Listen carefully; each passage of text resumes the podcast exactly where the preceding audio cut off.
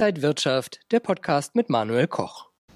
The EBS Symposium is one of Europe's largest and most prestigious student run business conferences. And joining me now are Victor Glittenberg, he's member of the board and head of corporate relations, and Karl Heger, chairman of the board and head of speakers relations. Guys, so good to see you here at the Frankfurt Stock Exchange.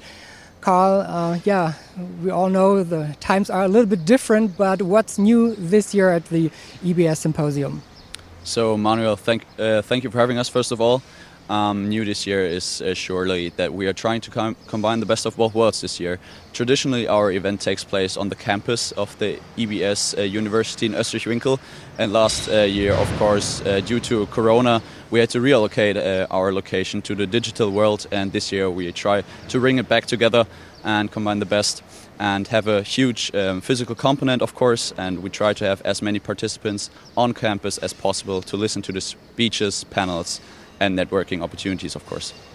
And what's the program like? What's going on on stage? Um, right, so on the stage we'll have three things going on. There will be speeches, there will be panels, and there will be startup pitches. So with the speakers, uh, we have lovely speakers this year. They're amazing people who can really speak from their experiences. We can all learn a lot from them. We've visited some of them, that's what we've seen. Um, the panels will have great educational value as well. As a matter of fact, we will have a panel on the future of education itself, and if I'm not mistaken, you also will be moderating one, so you can be looking forward to that one. Um, and for the first time this year, there will be startup pitches where a couple of startups can compete for the prize of 5,000 euros, uh, which will be sponsored by our main sponsor. So that will be quite exciting, I think. Very nice. Uh, any interesting speakers and panels? Yeah, so our lineup this year is going to be amazing. I'm, I'm really delighted with it. Um, it's going to be diverse. Each and every speaker is an expert in its in its own field of, of business, of course. And I'm especially looking forward to Dan McCrum. He's an investigative reporter of the Financial Times, and he was the one actually who discovered the Wirecard scandal. Uh, furthermore, there's Rüdiger von Fritsch. He's the ex-ambassador of, uh, of Germany in Russia, so he can give him some insights in what is actually happening in Russia with Putin, and also he's talking about the Sputnik uh, vaccine, of course. And lastly, there's going to be uh, Belén Garijo, who's um, the first woman uh, who, who's leading a DAX company, actually. So, and I'm really excited for her as well. And I think important for your companies and sponsors and for the students are the recruiting events.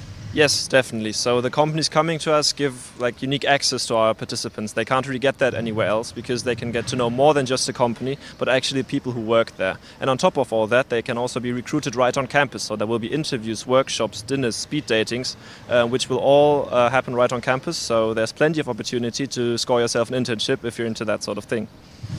So, Carl, I heard about legendary after parties. Is there one this year?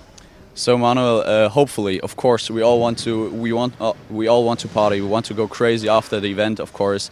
And but we have to uh, make sure that the government restrictions allow all that. But uh, we are not going to have an after party in one of those uh, huge tents. But we will find a location, if possible, to have an after party, to drink wine together and party a little bit, have fun. So everybody who's interested now, where can I get the tickets? What kind of tickets do you have? Right, so you will find the ticket shop everywhere where you will find us. So our website, Instagram, LinkedIn, you name it. Um, and there will be two options. There will be a live stream ticket, which will give you access to all the live streams we have, so for 14 euros 90. And then there will be an online networking ticket for 24 euros 90, which will give you access to all of the platform's features, so all the networking stuff as well. And this online networking ticket will also give you the opportunity to upgrade um, to a physical on-campus ticket for 64 euros 90, where you will then be able to take in the speeches and there will be food and drinks all inclusive. Um, so everything we just talked about basically, and that is spread over three days. And if you ask me, 64 euros 90 for that isn't really expensive, no. Sounds very good, guys. Uh, thank you so much. And uh, I think, uh, yeah, maybe one thing we had we have to tell uh, the audience: uh, the EBS symposium is from September 15th to September 17th. And uh, if you need more information, just check out the website EBS symposium.eu. So, yeah, guys, thank you very much and thank you for watching. All the best. Und wenn euch diese Sendung gefallen hat, dann abonniert gerne den Podcast von Inside Wirtschaft und gebt uns ein Like.